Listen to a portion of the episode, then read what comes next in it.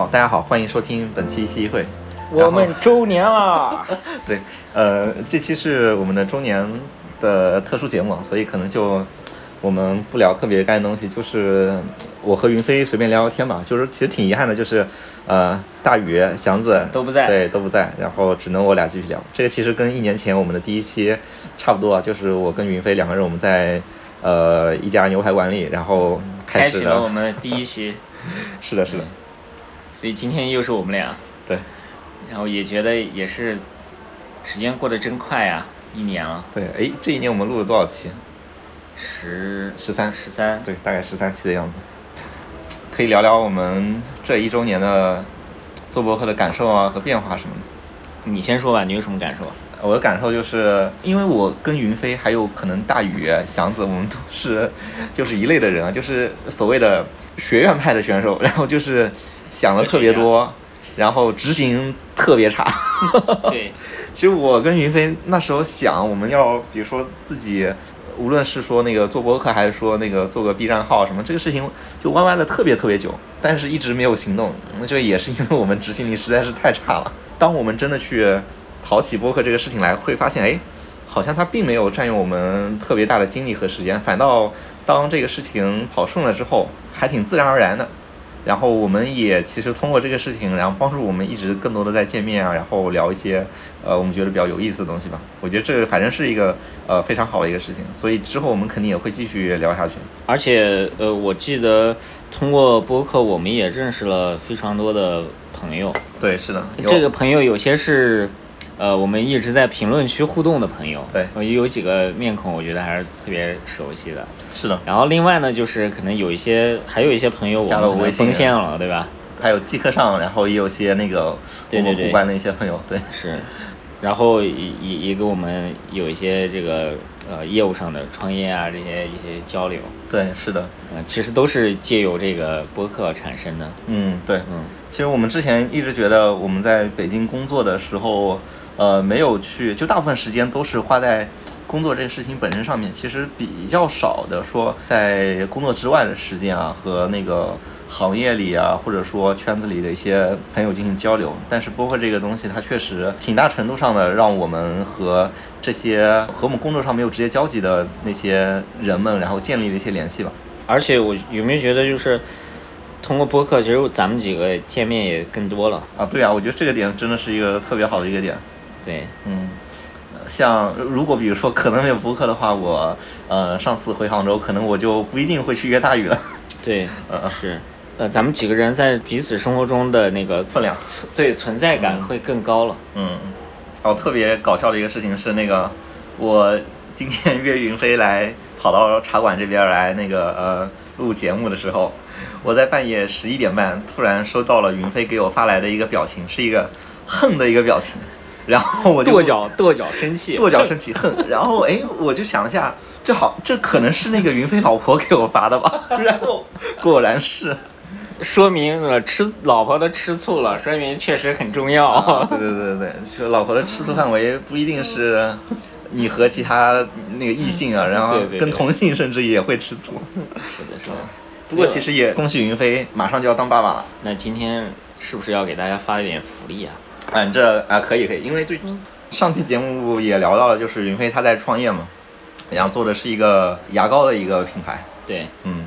嗯，乐卡路的呃德国的这个专业医学口腔护理产品，嗯，嗯，然后这样吧，我觉得我送这个三套我们的产品，嗯，可以。呃，给三个大家观众，然后呢，呃，这个我再准备三本书，我送牙膏，你送书好不好？啊，可以可以。你可以提出你有什么口腔问题啊，我会针对性的给你啊啊。如果你没有问题，我就给你美白的啊啊。对，然后然后然后书的话，书架上的书对对对对，书架上的书就就给到大家嗯啊。然后抽奖方式呢，就是我们发布之后的，呃，嗯，我觉得就不要搞点赞数这种事，前六个评论，并且明确说自己想要什么的。啊，我先打个广告，我们的牙膏一支七十九元，漱口水一支也七十九元，我们的一套产品一百四十多块钱啊，嗯，大家衡量一下是书贵还是产品贵。可以可以。你即将成为一个父亲了，你有什么感受吗？现在？哎，我现在没什么感受，因为我之前和我比如说身边的那些呃当了爸爸的那些同事沟通啊，然后。好像挺有意思，就是男生在这个事情上面，他总是非常的后知后觉。是的。然后我有一个同事特别搞笑，他那个九四年英年早婚，然后还就是一不小心就怀上了。然后哦，他是个男生，然后他是去年的时候，然后孩子就生了。然后但去年的时候，不是因为北京那个疫情号召大家那个不出京嘛？然后他老婆孩子都在杭州，他自己在北京，然后他就说，嗯，好像不回去也没什么问题吧？你看，这就是。男生对对，男生对这方面就是比较迟钝，迟钝。但是现在他就为了孩子，然后也觉得不应该在抖音电商继续那么操劳了，还是应该更多的释放一些时间，可能回归家庭。所以我觉得反应过来了之后还是会不一样。是，就是我现在有时候，我就像你说的，我第一反应就是。我对于这个责任，就是你要你要转变那个心态，你会确实转变会会慢一点。嗯，因因为毕竟身体发生变化的不是你。啊，对，是的。啊，你你你的老婆。对对对对对，什么激素变化呀，然后这些孕吐现象啊，这些受罪，其实还都是就是媳妇儿在在承受。嗯。所以你在这方面你就很难感同身受。嗯。啊，但是呢，我能感受到的是说内心中开始思考一些问题。嗯，比如说这个孩子长大了，我要怎么去教育他？嗯，就这个事儿，其实对我来说还挺，我我还想过挺多的。嗯，然后我最近也有一些想法的变化。我以前觉得，哎，这个应该挺简单的。嗯，然后你就教育他嘛，做对了就表扬，做错了就那个批评。妈妈，嗯，对。但是现在渐渐的，我又不知道该怎么教育他了。为什么呢？就是你会觉得过去的教育方式，你更多的可能我还是传承可能。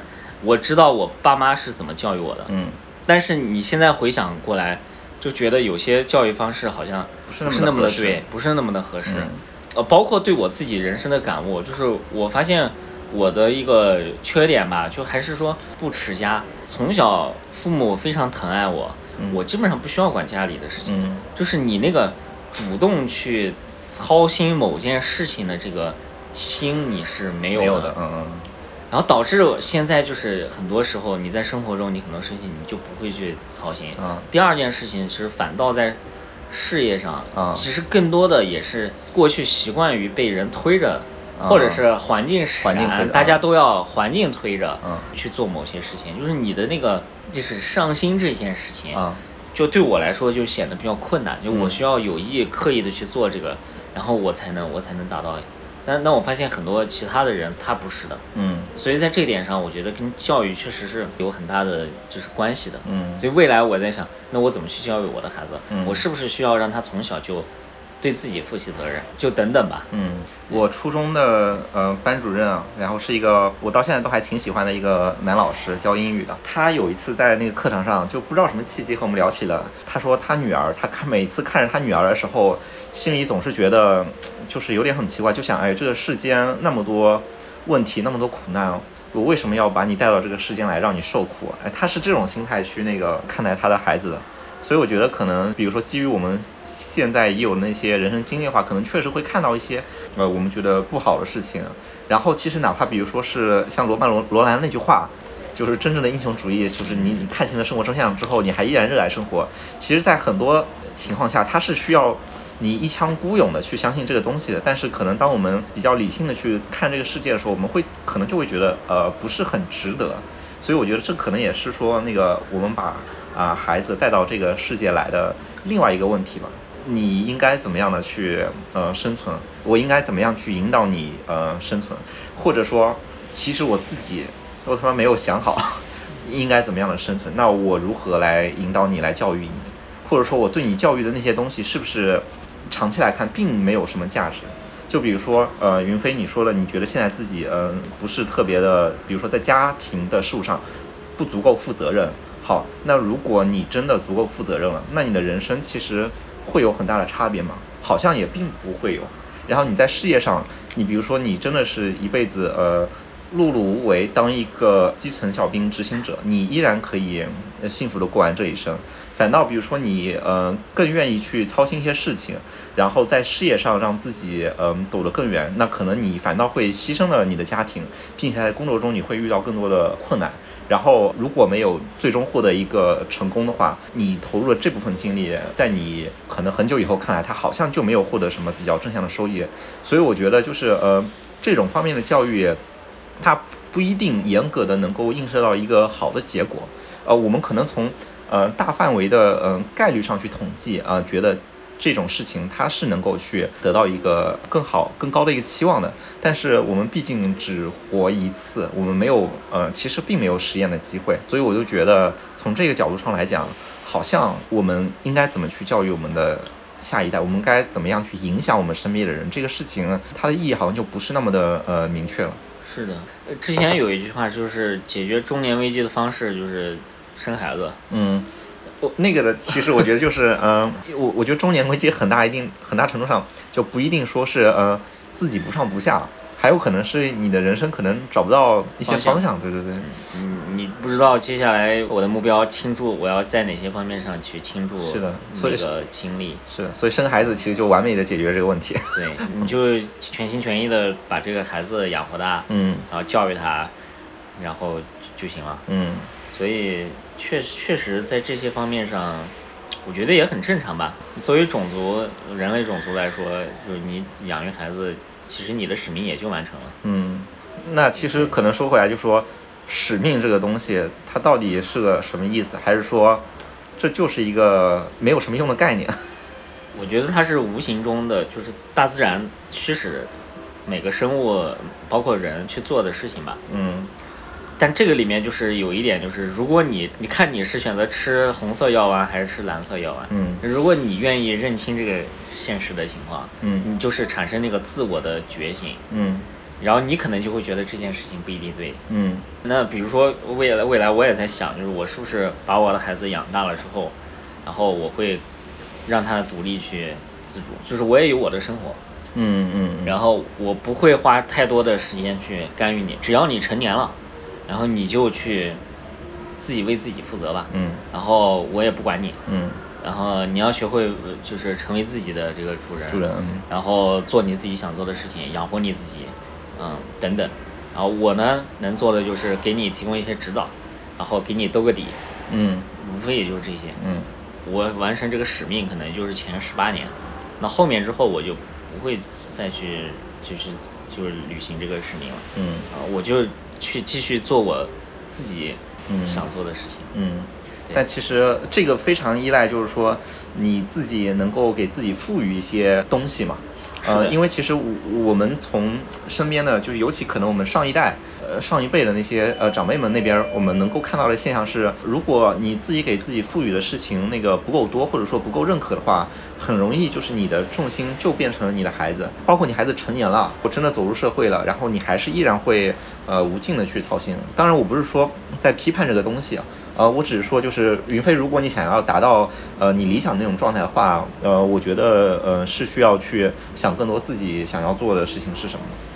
是的，而且这件事情要足够坚定，要长期，嗯，要足够强烈，嗯，啊，这个太难了，嗯，啊，而且这个东西的困难点并不是说那个这个事情你真的要让它变得强烈、长期足够，而是说你是不可能通过什么方式让这个事情变成这样的，而是这个事情它天生本身发自内心，对，就得它对于你来说就得是这个样子的，我觉得这个才是它就是最难的地方。就如果我们想要所谓的客观的让它变成一个非常强烈的东西，那可能我们通过一些外部意义，就比如说我们在学生时代，然后我们通过高考的重要性来让我们呃能够投入到学习当中来。但是真的，比如说到了我们的啊有充分的自由去选择后半生该怎么过的时候，其实是除了死亡，没有外物的能够驱动这个东西。所以我觉得这是可能最难的一点。是的，嗯，但从这个角度来说，就是那死亡对于我们来说是非常有意义的一个事情。如果没有死亡，那么就意味着我们的人生会有无限的可能性。一旦有无限的可能性，那每一种可能性，它都变得不那么有价值了。对，嗯，当然它有失去的可能，它才会被珍惜。对，我之前有一期和大宇聊。呃，关于工作的意义的时候，然后就有听众朋友在留言区说，那个觉得我说的，我和大宇说的东西太丧太颓废了，但我觉得呃，其实我我我不觉得就是我的那个意识上是真的那个丧颓废的，可能我表达那些观点是比较特别的，但是我我一直坚持认为的是，呃，你真的得真正的乐观，你一定是从呃悲观中长出来的，就是你确实得意识到这个世界有那么多的问题，或者说你自己有那么多的问题，然后你想要去积极的解决它们啊，这个才是所谓的我们要从悲观中长出你的乐观，这个乐观才是比较有有力量的。对，所以我觉得可能我不是特别认同，我是一个呃悲观主义者，我还是一个乐观主义者，但我的乐观主义者比那个单纯的乐观会更有呃力量一点嘛。其实我觉得，就并不是所有人都需要呃了解到这一层真相，嗯，就像那个吃吃药丸一样，就是很多人就脑插继续插着，嗯嗯。在那个生活中生活，嗯。结束这一生其实也挺好的，嗯。因为本身也不影响嗯。其他的人生，嗯。相反，他有可能更更更幸福快乐，对。所以那个嗯、人的就是人人生，它真的有一个目的吗？或者说有一个意义吗？因为就是呃比如说我们能够去想到一些那个呃。就拍脑袋想，根据我们的经验，或者说根据一些知识，我们去想，就是你我们的人生的意义是什么？比如说刚才你说到的繁衍，哎，但其实好像并不是。如果人生的意义真的是繁衍，为什么同性恋没有被被淘汰掉？是吧？那或者说那个呃，人生的意义是为了求知，那也并不是这样。就是你知道东西越多，你很容易就是想不开一些东西，或者说你容易去招致灭亡。就是最幸福的人，他可能就是那种所谓的地主家的傻儿子啊，对 你什么都不去想，衣食无忧，想做啥做啥，这种人生可能就是比较幸福的。是所以就是好像并不存在一个说那个你真的意义是什么。是我我觉得我们可能有些听众会有这些想法，就是你们扯这些干什么呀？嗯现在就是搞钱，然后对吧？对，搞完钱了，旅游，然后生活变得更好，嗯，这个不是更现实的事情吗？哎，那把这个东西拿出来说的话，就是你为什么你们想这些东西想这么多有什么用呢？啊、那就是钱真的能解决这些问题吗？我觉得它并不能解决这些问题。如果钱真的能解决这些问题的话，那为什么会存在那种富豪自杀的这种情况？是，但是就是我有时候可能也会想，就是反正我这辈子也也不会做到，也不会达到那个富豪那个境界。嗯就是钱已经解决了所有的问题，钱对我来说就是个数字。嗯可能我这辈子就就处在一直处在一个就是我 I need money 的一个阶段，嗯因为我这辈子就是为了 money 嗯阿火。嗯，我有一些非常有钱的一些那个亲戚啊，他们的状态其实并不是说那个像啊、旁人觉得的那么令人羡慕的。就比如说我妈有时候会去就会会觉得，哎呀，你那个谁谁谁啊。呃，你看，呃，特别有钱，孩子也聪明，当然可能没我聪明，孩子也聪明，然后呃，什么什么都很好。你看，家族里人都很尊敬他，说话有分量，他就觉得这个非常令人羡慕。但是其实根据我的那个呃聊的结果来看，我就觉得呃完全是相反的，就是那那些钱并没有呃让他觉得很幸福，相反呢，他有非常非常多的那种呃我们都没有的那种担忧。所以就是呃，钱它如果作为一个数字的话，它其实是不值得追求的。啊、我一直是有有这个观念，但是我觉得就是刚才云飞说的那点，觉得特别有意思，就是 add money，就是赚钱的那个过程啊、我觉得是那个东西是有意义的。所以我目前能够得到的一个，我觉得相对靠谱的一个答案就是，就是那个过程它是有意义的啊、其他的呃目标终局。我觉得都是没有意义的，反倒就是终局会让你灭亡。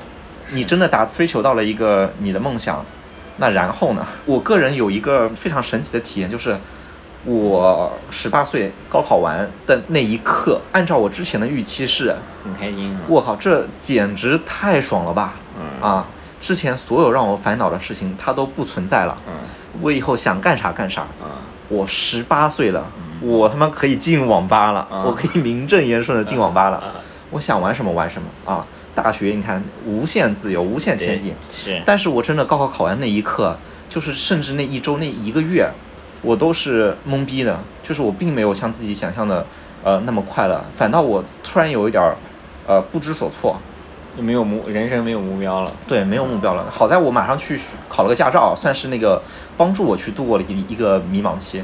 所以就是你原来设想的那个目标真的实现的时候，它其实如果你没有下一个目标，下一个要去做的事情的话，其实你就很容易说的轻迷茫，说的严重就自杀。对对，回 回头想，我我当时也是这样，就是我当时也是。就是我以为会疯狂玩这个暑假，就是我那个刚毕业那个暑假，好像恰恰是过得最，过的是最正经的，嗯，就是没有那种就是像以前学上学期间，暑假就是天天嗨，然后抓紧时间玩啊，然后避免都是就最后才把作业写完。但是那个暑假就是我第一个月我去健身了，因为是高中就是把自己养胖了啊，然后我去健身了，然后一个月瘦了十斤啊。然后每天去跑八公里，每天跑八公里，然后就特别的，那个上进。然后第二个月就跟着我爸去，就是去学校四川那边去旅游了。然后旅游完直接就报到了。然后就是就是那个暑假就特别过得特别充实。然后相反就是为什么会这么充实啊？就是因为不想玩了，就不想玩那些，嗯，就是那些东西只有在有作业缠身的时候才会显得很快乐。对，然后是没有没有作业，没有考试。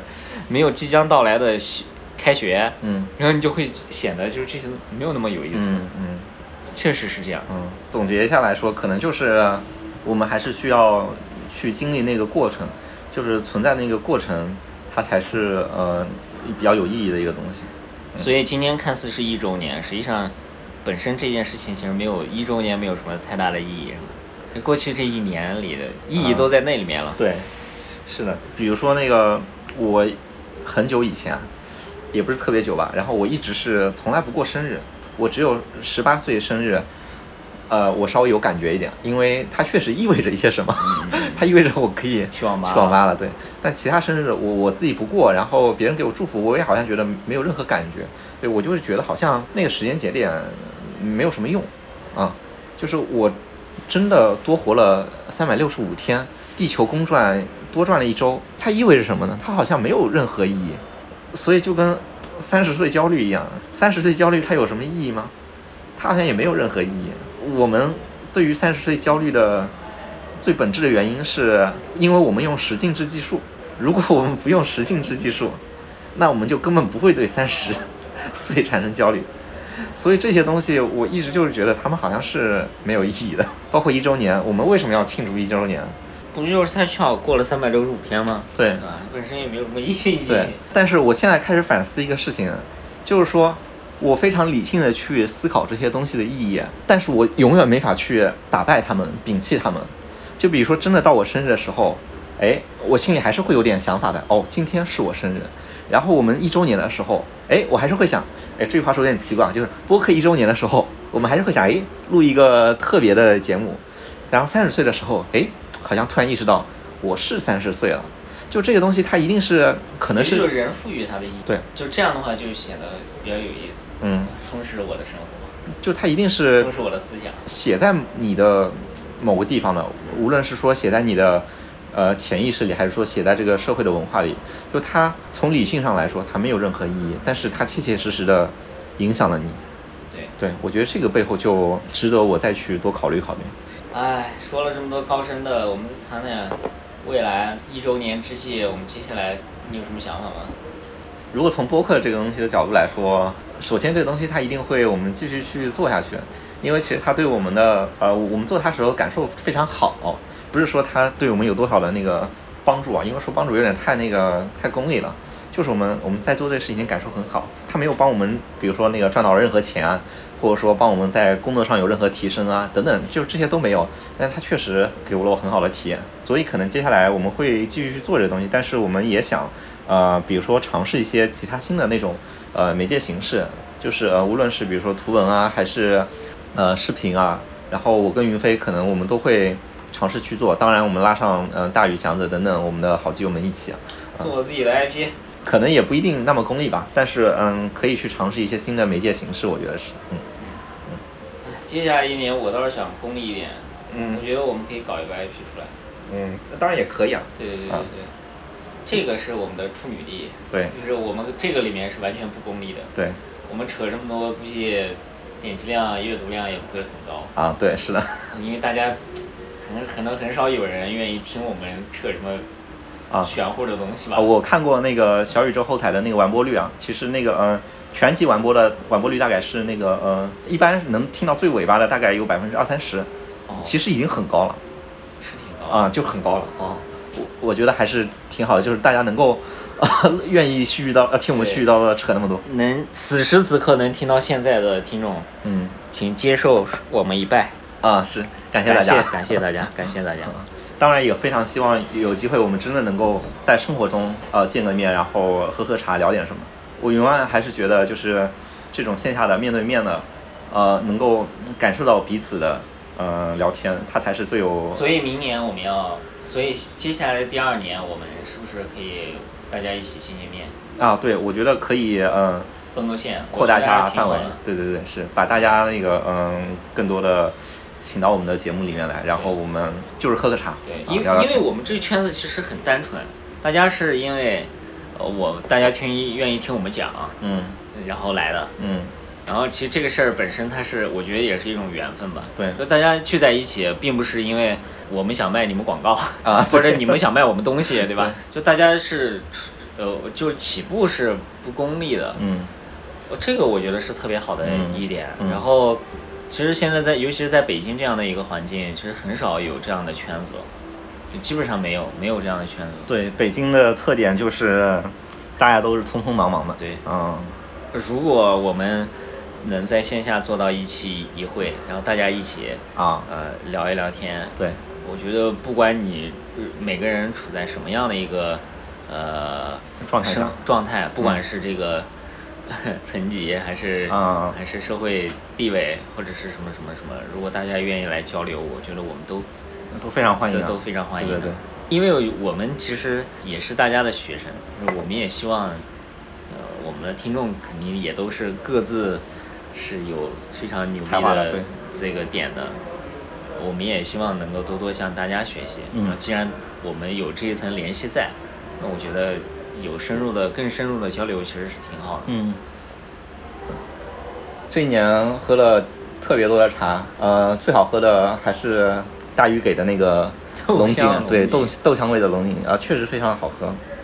然后我们大部分的对话都发生在知春路这边，有一个叫蜜茶空间的一个茶馆，然后环境呃挺不错的，小姐姐呃也特别懂茶，对对对对然后我们也非常喜欢这个地方，以后可能我们想要约见面，还是会继续在这个地方，对。啊，可以。然后这一年其实就是我们身边的嗯、呃朋友们都陆陆续续的走入了三十岁的这么一年，三十而立嘛，我觉得大家确实在这个阶段上也开始有一些对就是自己的想法。是，所以我还是承认三十岁这个东西对我们都是有影响的，而且是不可逃避的一个影响。过去一年，你觉得有什么比较遗憾的事情？我觉得一个遗憾的事情就是说自己的身体啊，健康，嗯，还是没有照顾得很好。嗯嗯，就是我我发现就是确实身体的状态开始走下坡路了。啊，对，就是有时候熬夜干熬不动了，嗯。然后干不动了，嗯。呃，经常会有这样的一些情况，嗯。然后身体不时不时的有点小毛病啊，嗯。这些的，呃，所以所以在这个里面，然后，呃，身体的体重各也项指标也对各项指标也也有点反弹，嗯。没有保持一个很很好的一个状态，嗯。所以在这个里面，我觉得，嗯，是挺遗憾的。嗯。对，今天看来，我觉得这件事确实是挺重要，嗯确实非常重要。嗯我见过的基本上所有的长辈，对我的唯一忠告就是 把你的身体搞搞好。啊我相信，就是既然所所有的人过来人都这么说，那确实这个事情一定是最重要的事情。对。那我们一起加油吧。我觉得比较对我来说比较遗憾的事情，还是我们想了或者说聊了很多东西，但是没有怎么去实践吧。嗯，因为比如说在你嗯、创业之前，其实很多东西我们也会去设想去 YY，就是呃我们如果真的做了，或者说别人是怎么做的，那那时候会是什么样的呃场景啊，什么样的情况会遇到什么问题等等等等。然后，但是因为确实没有去做，然后一切其实都留在了空谈上面，我觉得这个确实还是挺遗憾的一个事情。当然，我现在就是自己做的这个东西，我觉得变相的验证了部分我们之前想的一些东西啊，对，没有我们想象中那么，对。对对，这点我觉得大宇是比较想的比较清楚的。嗯，对，可能他也见过非常多的商家，对，所以所以他在这方面的判断可能相对会更理性、更准确一些。嗯，啊，我们俩可能是更更上头、更更乐观一些。我觉得大宇的一个问题是，他确实见过了太多那种事业有成的小老板，然后当然也有大老板，也有那种企业是五百强的石头的场景，是吧？然后，我觉得对于他来说，就是可能也会变成一个偏哲学家的这么一种思维，就是说，我都见识过了，他们现在生活，我也都知道是什么样子的了。然后，呃，有一些是令人羡慕的状态，比如说，他们可以自己有一个。呃，会所，然后能够大家聚聚会，然后自己有厨子，能够做些吃的，呃，很幸福。但是他们也会遇到，呃，很多问题，比如说，呃，那些企业家人均出轨，是吧？就是会有各种问题。然后还有包括，他们也会去问一些关于意义上的一些问题，所以他在这方面可能也会变得行动力不是那么足。但我觉得无论如何，云飞现在开始创业了，我觉得这也算是一个，呃，特别好的开端了。对，探探路。为我们以后的事情再积累一些经验。对，其实大鱼也相当于是在创业了。啊，大鱼做的那个业务真的太难了。嗯。然后他在杭州租的那个房子太舒服了，而且很便宜，三千多块钱，然后是一个那种小三居的那种户型。哎呀，太爽了！祥子这一年也经历了一些比较动荡的事情，他现在也在考虑，可能需要，可能想要再换一个城市去体验一下。我之你之前你其实说过，嗯，但我还没有那么感觉。但是我开始创业这两个月，就是能明显的感觉到你只是一个普通人。这我最近是有特别的、特别深的感触了，特别深的感受。就是，呃，我我现在对于一件事情还是有一些迷茫了。嗯，如何在自省和自信之间把握好那个度？嗯，因为你过于自信，你就会闭塞，对，比较莽。然后过于自省呢，犹豫。我觉得这不是，我觉得自省还不如自信。啊，对，是的，对对对，在这个从某种程度上来说，在现在的环境中是的。所以在这些方面上来说，就我其实现在还挺难把握的。哎，我不知道这件事情你怎么看？我觉得这个东西是一个，你其实是没法控制这个东西的。就比如说，你会如何去意识到自己是不是过度自信了，或者说过度自省了？这些东西它是依赖于某种方式给你自己的反馈。啊，你自己是没法去主动获得这个反馈的，嗯嗯，啊，所以我觉得好像这个东西它就是一个，呃，你是被这个东西操纵了，嗯嗯，关于普通人这个话题，我觉得我从太多方面意识到自己那个只是个普通人了，啊，不用说大学时候那些经历的，比如说工作现在我其实也会呃意识到，比如说在现在的这种呃社会分工的这种体系下面。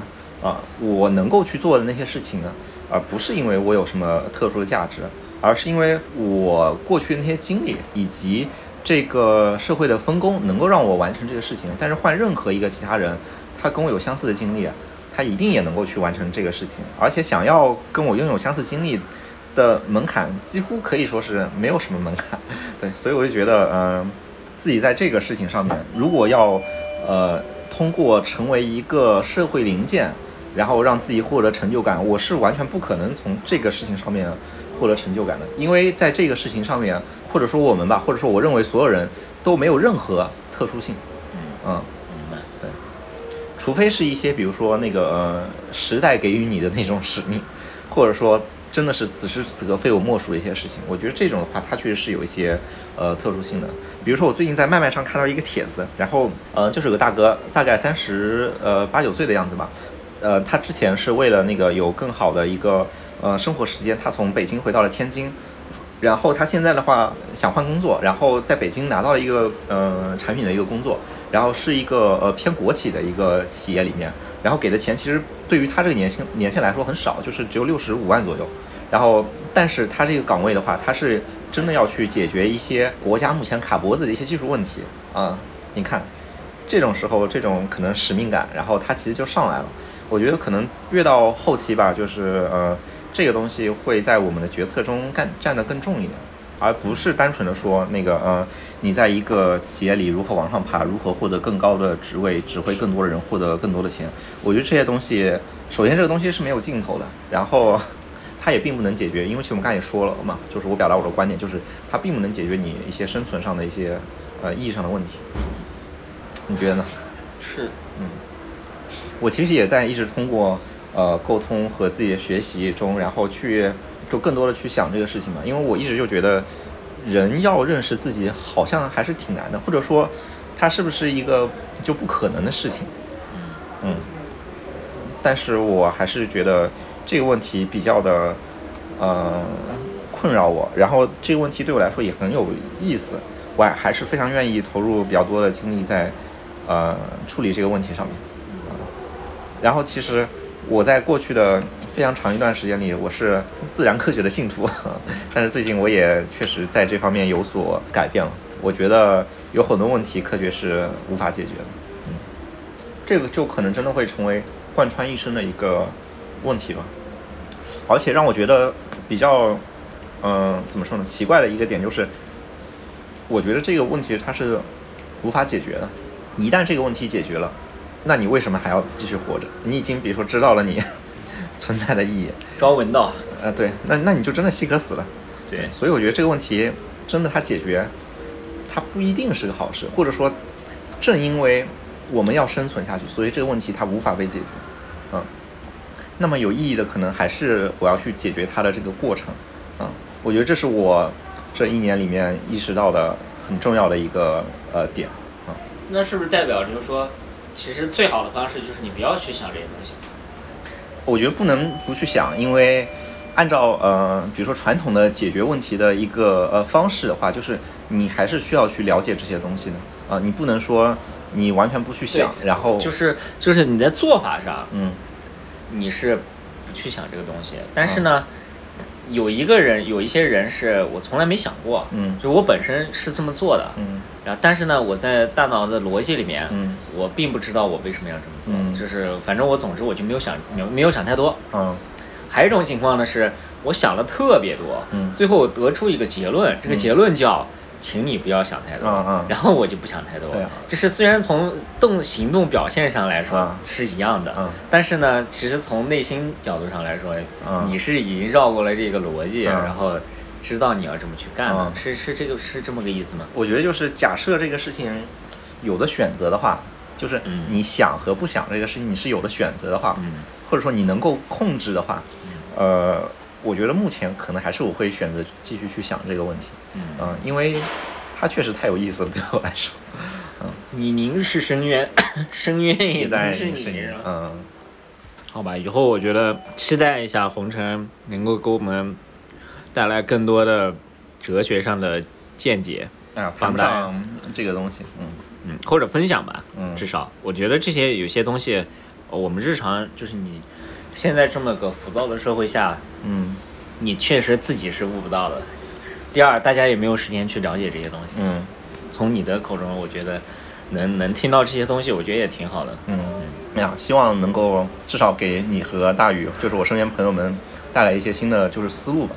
对嗯，他可能并不能解决什么问题，嗯，但是说的浅薄一点，就是这个东西它就是比较有意思，对我来说。嗯好呀，那再聊点轻松的呗。嗯那接下来的一年，就是生活中会有什么新的规划和想法吗？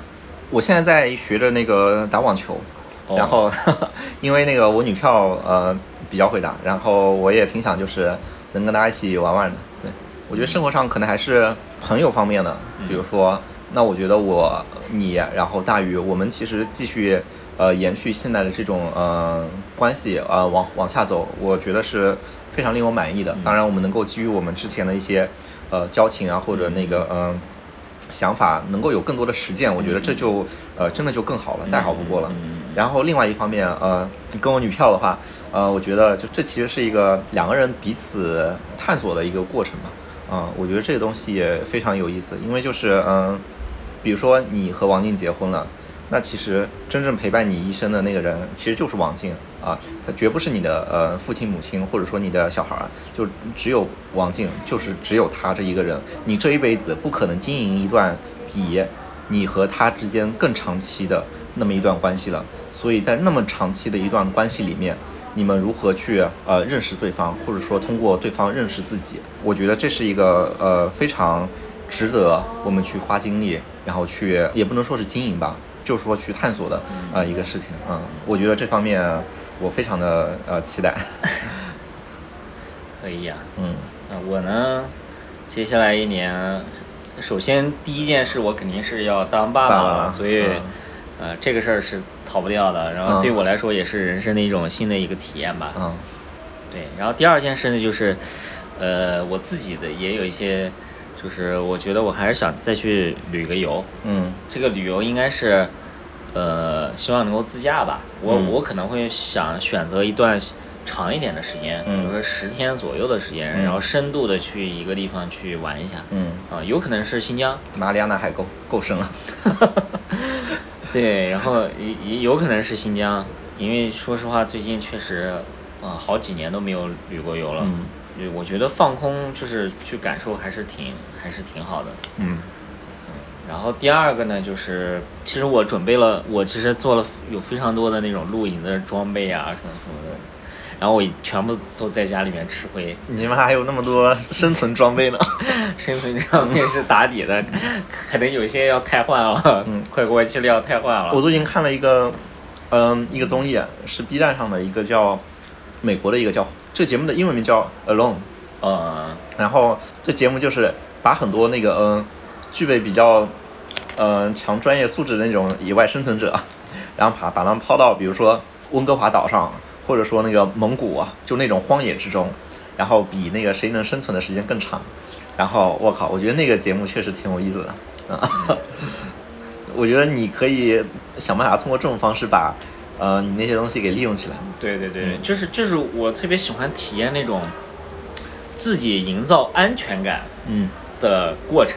哦，对，所以那个里面第四季的有一组参赛选手，然后是一对夫妻。